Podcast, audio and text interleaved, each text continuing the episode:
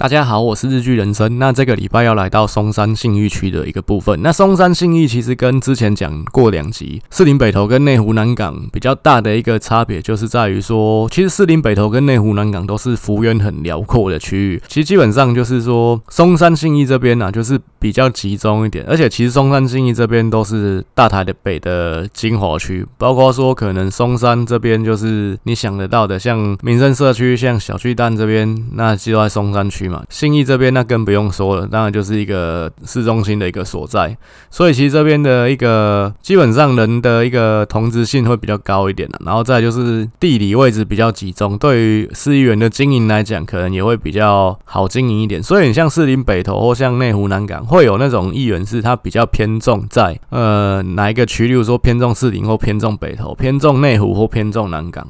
就是会有这样的一一个议员存在，因为毕竟这地方幅员比较辽阔嘛。那可能像国民党，其实传统上也比较会有那种责任区的一个划分。那在松山信义这边，其实等下后面的我的一个分析也会讲到，就是这部分就会比较不明显一点。好，那再来我们就讲到一个基本盘跟一个席次的一个部分了。那基本盘其实松山信义这边大家也知道，就是一个比较深蓝的地方嘛。其实深这边的一个基本盘大概。先讲比例啊，大概就是蓝的四十七趴，然后绿的三十四趴，然后中间选票大概十九趴左右。蓝的基本盘，就这边还是再讲一下，就是我的计算就是用韩国语的选票乘以九十五趴，然后蔡英文的选票乘以六十趴。大概这样子去估算，那原因之前都讲过。那这边这样算下来，蓝的基本盘大概是十一万两千多票，然后民进党这边大概就是八万一千票左右，那中间选票大概是四万四千票左右。这部分详细的部分，你可以呃可以再参考我的部落格这样子。再来就是席次的一个部分，这边是应选十席啦。以前两届来讲，其实席次都是一样，就是国民党四席，那民进呃国民党五席，民进党四席，然后再有一席是无党的。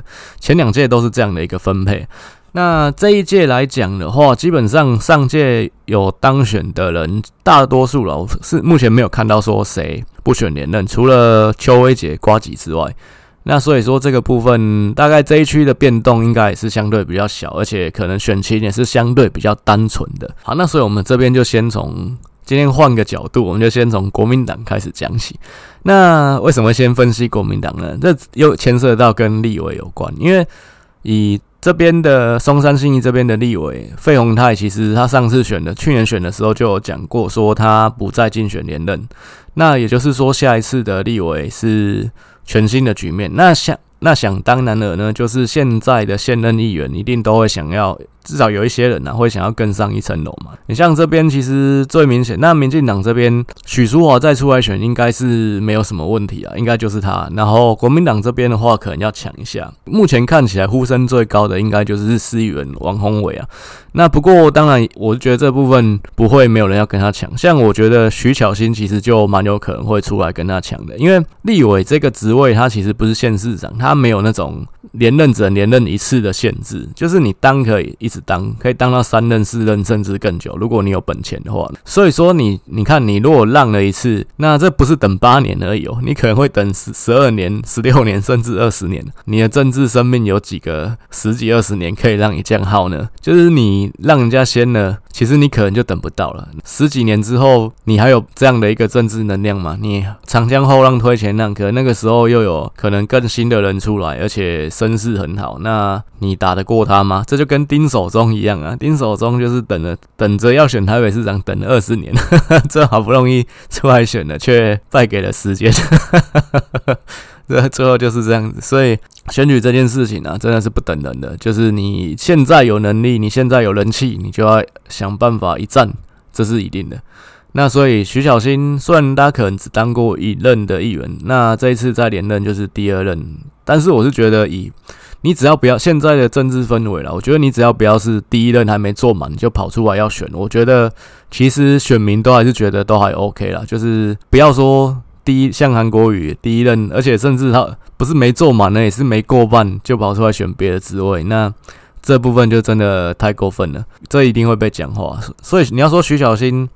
就是有没有可能？我觉得蛮有可能，因为毕竟他这次不抢，他就要再等可能十几二十年，这都有可能的。这不是不是讲的比较极端，这真的有可能。然后再来是说，其实徐小新他毕竟。有人会觉得他年轻啊，但是年轻其实像我之前讲过，那吕孙林二十几岁就在当立委，你说要比他更年轻吗？好像也没几个人啊。所以你要说徐小新大概三十岁左右，其实真的，那国民党是比较论资排辈一点啊，所以这是他的一个劣势。不过，其实以现在政治的环境新陈代谢这么快速，那国民党的生态。国民党的文化一定也有一些改变，所以我觉得徐小新并不是没完全没有机会打败在党党内初选打倒王宏伟，呃，代表国民党出来选这一个立委。国民党这边其实的现在的五个人就是陈永德、秦慧珠、戴锡清、王宏伟跟徐巧芯。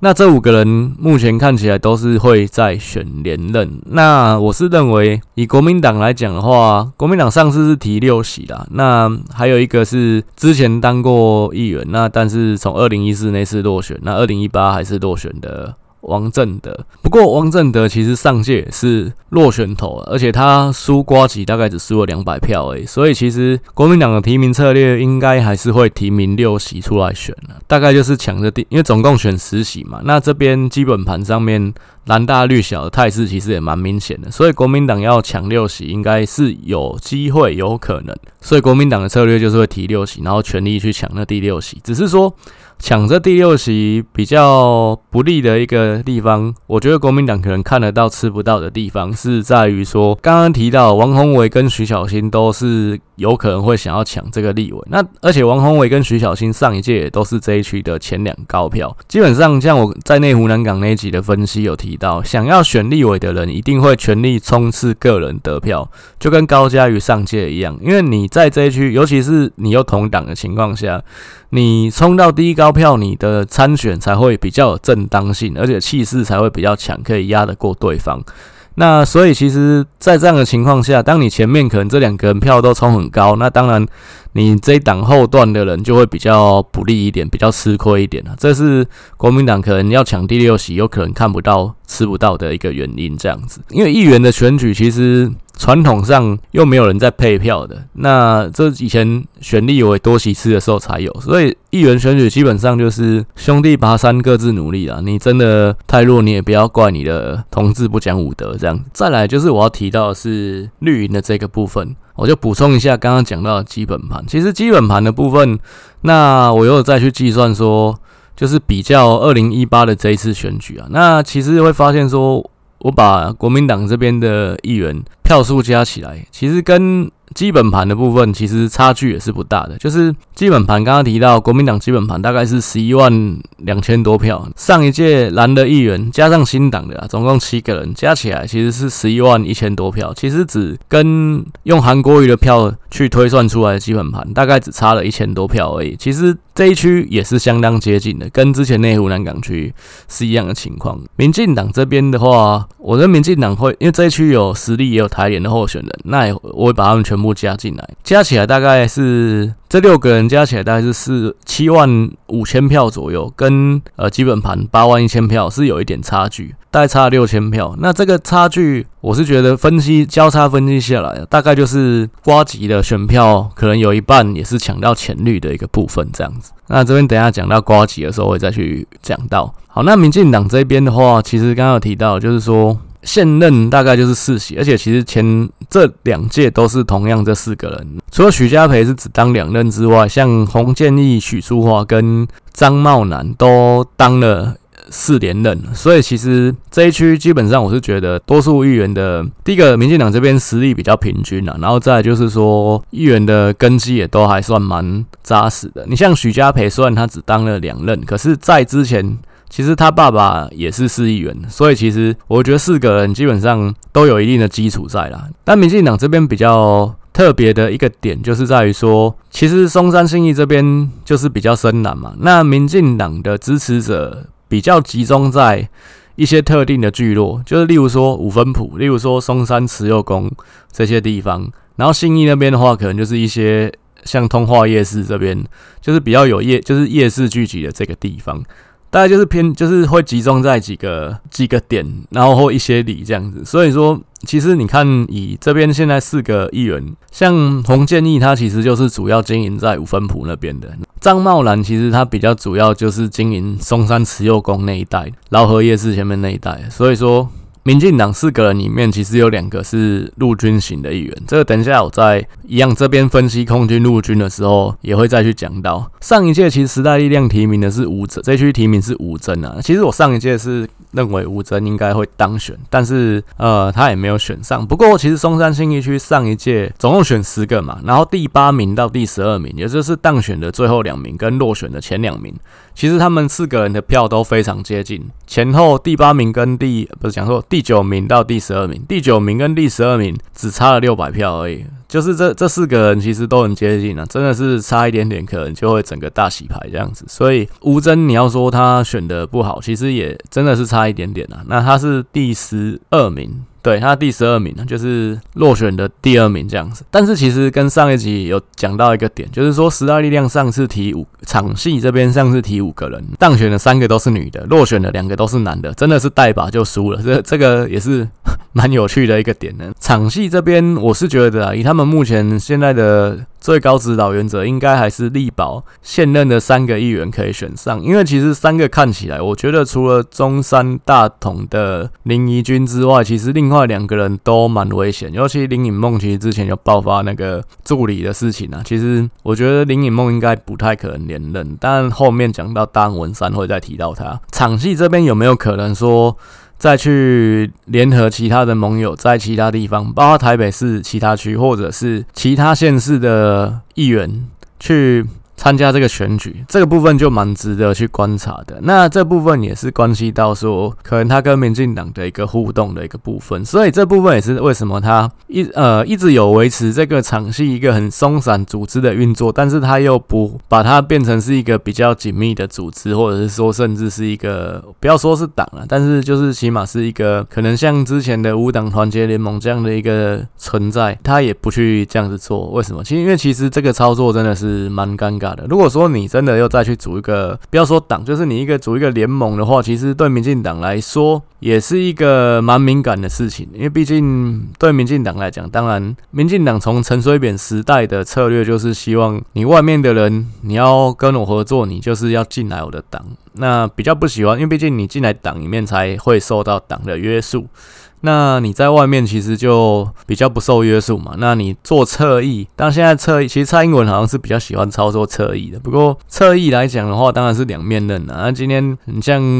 馆长，馆长不是绿的侧翼，但馆长是一个中立的人，我相信。那像那中呃，就侧翼有些时候自己突然压起来，然后那个刀子 刀口向内，这种事情也是会发生的，所以。林昶，这是林昶佐为什么他不组党，不甚至组一个派系，组一个联盟的原因。他如果说要再去做大他这个派系，可能找更多的盟友出来选举的话，我觉得第一个他这个呢，那一定是这样做，就是跟时代力量全面对干的嘛。然后再来就是说，对民进党来说也是比较敏感的一件事情。这部分我觉得都蛮值得去观察的。那你可能会觉得为什么一直说 这很值得观察？这句话很干话，这句话真的是干话，就是真的这部分。真的还是蛮值得观察的啦，但我是觉得吴峥上次选的票其实不难看，那有没有再拼的空间？可能有，看他自己怎么想。但是我是觉得，二零一八时空背景下，吴峥那时候没选上，这次可能机会你又已经退出时代力量了，那你又被贴上小绿的标签了。上次有些投给你的，可能这次就不会投给你了，可能这次要选上，可能又更渺茫，就是。再看怎么想，那但是我是觉得他不是一个愿意长期去走幕后的人，那他应该还是会想要走幕前的，这可能他还是需要再等一个时机啦。毕竟你看他前女友赖品妤都当上立委了，那他现在还是一个议员助理，这部分呃、发展上真的是差有点大了。那他也不是一个没有能力的人，你看他写的文章，我觉得基本上讲的蛮有道理，啊只是说。你现在被贴上一个小绿的标签，有就有些人觉得你讲什么都不对，但还好了，他不是像陈为廷那样子，就是做了那个呃不可饶恕的事情，不然所以我是觉得他还是有机会走到目前的，只是要再等一个时机这样子而已。再来就是分析民众党这边，那像柯文哲上届在松山新一支持的两个人，一个是亲民党的洪世奇，然后一个是民众党的徐世勋，可是这两个人其实都落选了。那这是这也是比较少。上届啦，就是柯文哲支持的候选人大概都有选上，那这是上届比较少见的情况。其实这也是代表说，那些以现在民众党来讲啊，那其实各区基本上也都有人选，像士林北投陈就陈思宇啊，那他爸就是陈建明啊，内湖南港就是黄珊珊的助理嘛，那叫什么名字？我突然一时又想不起来，你看他名字多难记。叫陈佑成，然后再来就是松山大同的话，因为一样也是有国呃民亲民党过来的林国成，那林国成的女儿也要选议员，所以就要接他的棒，所以说中山大同也没有问题啊。然后中正万华就是有徐立信嘛，那也是现任的议员啊。再来。大安文山可能还要找人，他们也是有人选的，但那个人选突然也有点忘了是谁。就是大概比较弱的，可能就是比较没有有基础的人选。因为其实刚刚提到这四个人，陈思宇、呃陈佑成、林国成的女儿跟徐立信。像不是现任议员，就是他们是继承谁，所以其实基本上都有一定的基础。那看起来就是松山信义跟大呃大安文山这边是比较没有基础，陆军的战力比较薄弱一点的、啊。所以我是觉得以亲民党呃以 我已经把亲民党跟民众党搞混了，就是以民众党的现况来讲，那但黄静莹她本身是林北投那边的人，她的意愿当然她也是比较想要选那边的议员，毕竟那才是她的家。不过我是觉得以黄静莹的学姐黄静莹的情情况来讲的话，他其实就是一个，就像柯文哲自己讲的嘛，他其实就是一个柯文哲把他当花瓶啊，他就是一个吸引猪哥票的一个号召啊，那吸引灾难选票的一个号召，所以说他摆在哪一区基本上是没有差的，那他不像陈思宇，陈思宇是有他爸的资源，他爸的人脉在那边，那。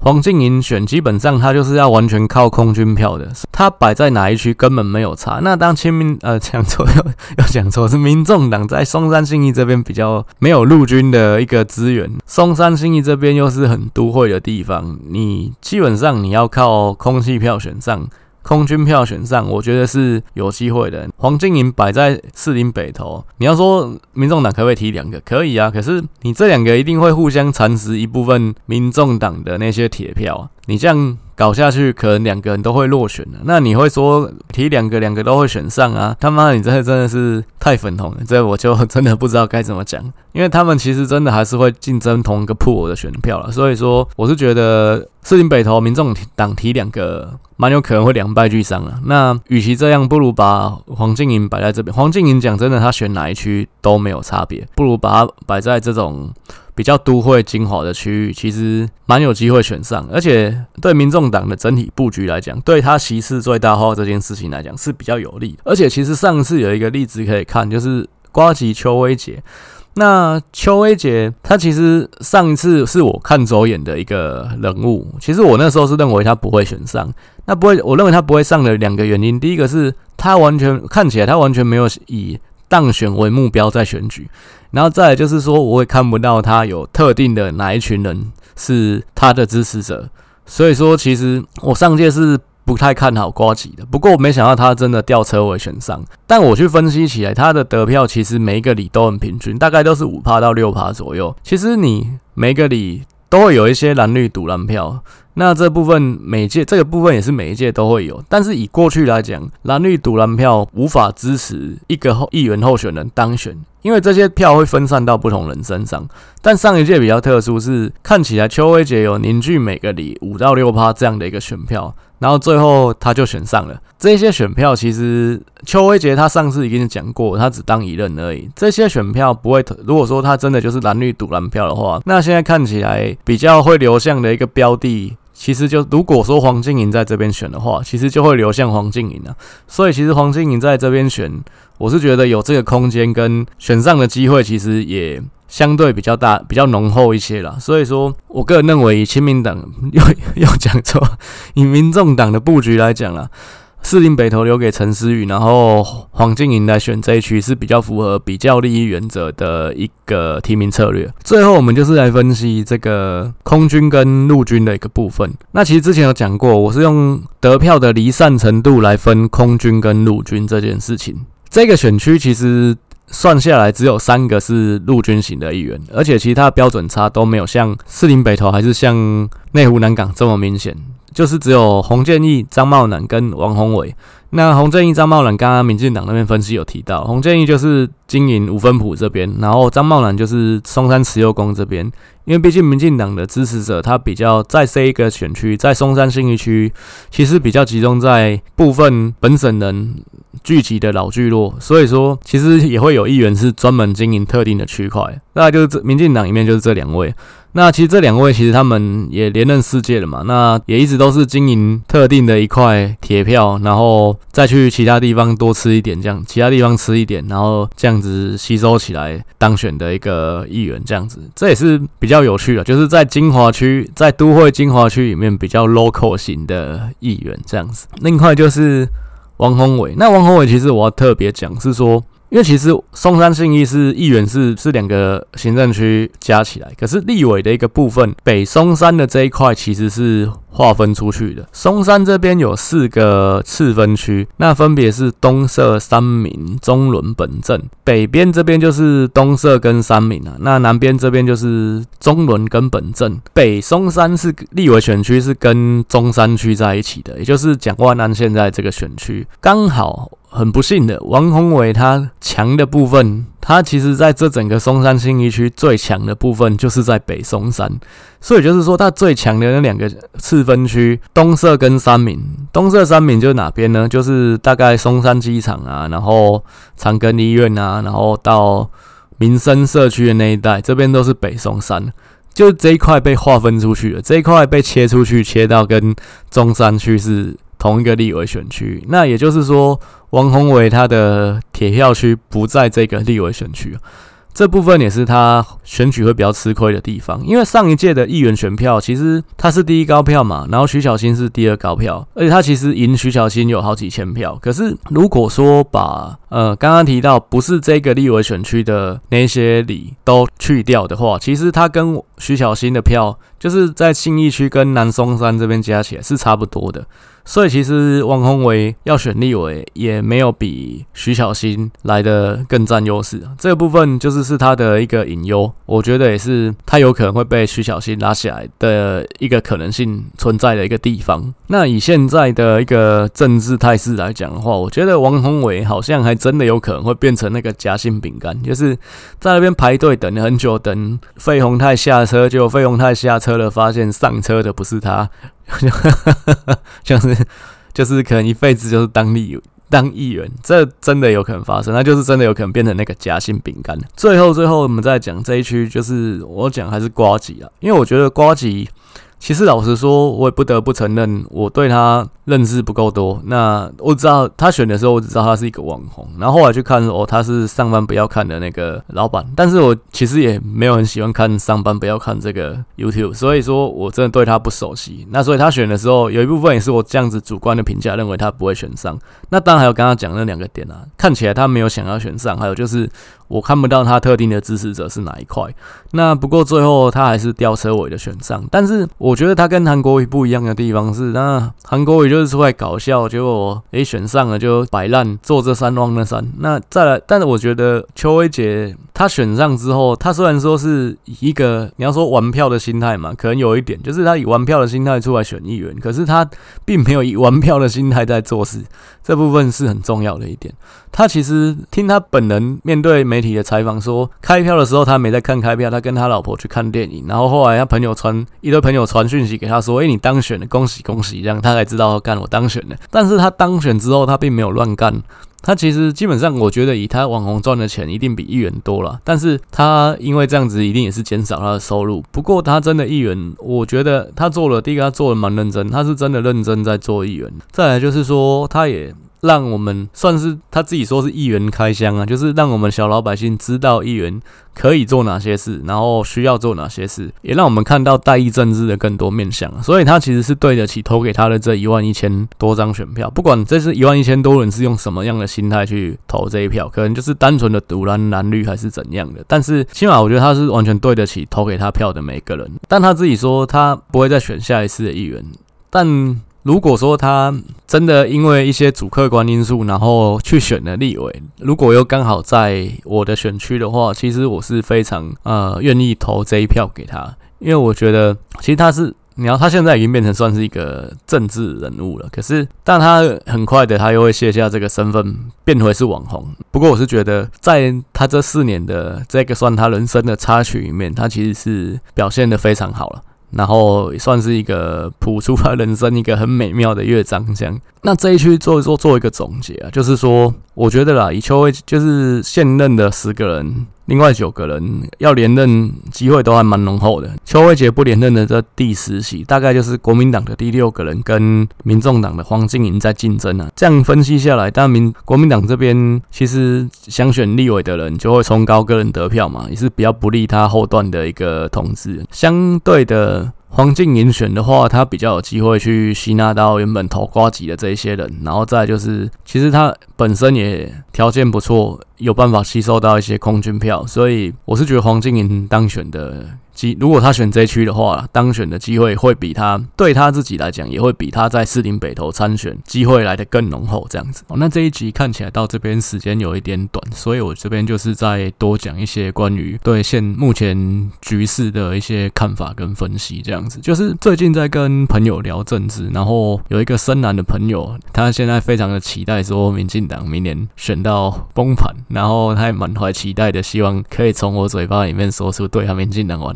的这样子，还塞了一个联合报的报道给我说，你看现在基层都非常的呃厌恶民进党，那所以是不是民进党该完蛋了呢？那我会觉得，干在联合报的世界里，当然民进党的小宇宙早就崩塌了。我是觉得。基本上，民进党最差最差的一个时候，还是在二零零八年的时候了。再就是说，你说现在的疫情，讲真的，基本上当然是对蔡政府来讲，一定是有一定的扣分啊。但是疫情这个部分是系统性的因素。如果说了今天是只有台湾有这个问题，然后再就是说，台湾现在可能因为这个疫情跟美国一样，然后可能以比例来讲，台湾可能有五十万人中了，甚至有将近一万人因为疫情死掉。那如果说是因为这样的话，当然，民进党是真的完蛋，连选都不用选啊。那可是目前来讲，当然实际的情况很显然不是这个样子嘛。再来就是说，过去的一年，你要说民进，就像我之前讲的，民讲在讲疫苗的那个主题的时候，民进党没有做对什么事情，可以让这个疫情守住这一年嘛。那所以对于说中间选民来讲，基本上过去一年做得好的地方，在你心里还是会留下一些痕迹啦。所以说这个部分，我是觉得。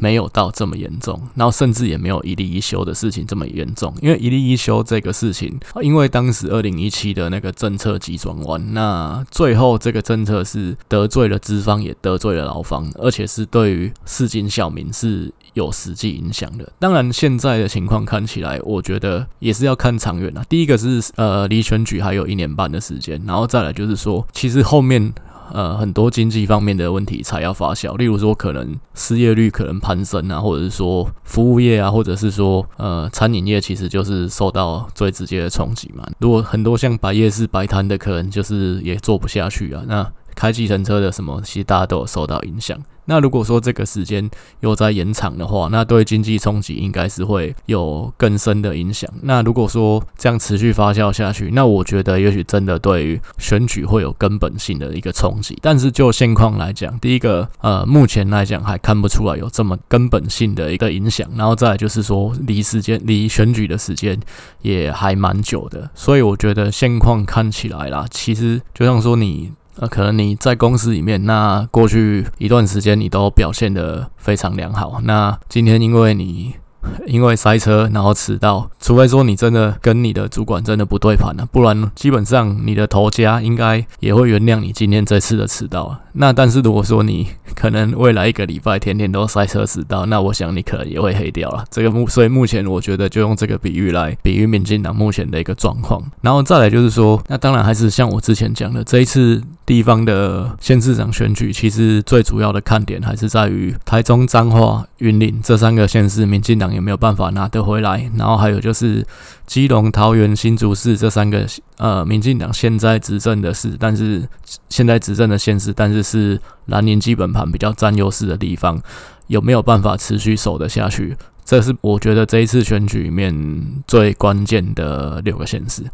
然后再来是另外一个小小的主题，其实之前也有提到，之前在分析 PTT 的八卦版的那个小主题里面有提到，基本上看起来好像帮民进党讲话的这些年轻人，那会在 PTT 的八卦版被攻击的特别严重。那其实这个部分，我觉得其实这是是一个蛮值得去深入去分析的一个问题，因为我觉得看。应该说，看起来啦，就是其实有一些比较偏蓝的年轻选民，他们在之前几年前，可能他们也觉得说，确实马英九政府表现得不好，那所以说他也。甚至也去参加了太阳花学运，然后可能也在二零一四年、二零一六年投票给民进党。他们也是觉得希望是能够换个政府，然后可以让台湾更好。可是那他们这几年，他们觉得蔡英文也做得一样很烂。那这些人大部分会把希望投射在柯文哲身上。那他们现在也觉得，哎，那为什么当初就是我跟着你们这些跟着你们这些支持率的人一起去？反政府，然后现在民进党也是一样烂啊！为什么你们不来跟我一起把民进党拉下来呢？为什么你们还反而去帮着民进党政府讲话呢？那所以他们现在是这这样的一个群，这样的一个族群其实是存在的，而且他们会普遍仇视。支持绿的年轻人会觉得这些人真的就是头壳坏掉了。那但是我是觉得，基本上其实你要去深入了解为什么挺绿的年轻人会去会成为一个挺绿的年轻人。这句话讲的蛮绕口的，但是基本上凡事都有它的原因啊。那这些人就是被你们说是小绿的这些可能有话语权的年轻人，像是前时代力量的一些议员，还是说甚至是可能呃一些网红，他他们会帮现在的政府辩护，当然是因为他们觉得现在的政府在他们的心中表现是符合他们期待的，或者是说虽然不满意，但是还可以接受的，一定是这样的一个情况。他们才愿意继续去帮政府讲话，或者是说站在政府的这一边嘛。毕竟讲真的，真的有拿钱的人，讲真的应该不多了。那所以现在又没有选举，讲真的，政府要投钱在这上面嘛？我觉得民进党现在应该不愿意这样干嘛。毕竟资源有限啊，你钱要花在刀口上，一定是要选举的时候才会砸钱啊。所以其实现在我反而觉得，第一个民进党应该是没有杨王军了，然后再来就是说，你不能说支持柯文哲的都是义勇军，然后。支持民进党的都是 一四五零，这我觉得就真的你自己也是站在一个偏颇的角度在看事情，然后你会觉得为什么支持民进党的这些人都这么没有公平正义呢？但其实这部分又回到经济学的开宗明义的一个原则：效用是主观的。其实你觉得好，你觉得不好，基本上都是对的。所以说，为什么会有人说政治宗教兄弟相？就是呃，最后一个应该不是兄弟相，最后一个应该是性相，就是会不能是不能拿来跟可能呃很好的朋友，但是立场又相反的人讨论的一个议题，因为真的很容易讲到最后就是会吵架，因为毕竟会翻脸啊，毕竟这个东西其实真的没有什么一定的对跟错。然后甚至也没有什么样的什么叫做公平正义。讲一个最直观的例子，就是今天你觉得可能看到某一个妹觉得很正，那可是别人会觉得诶可能很普，那觉得什么这个。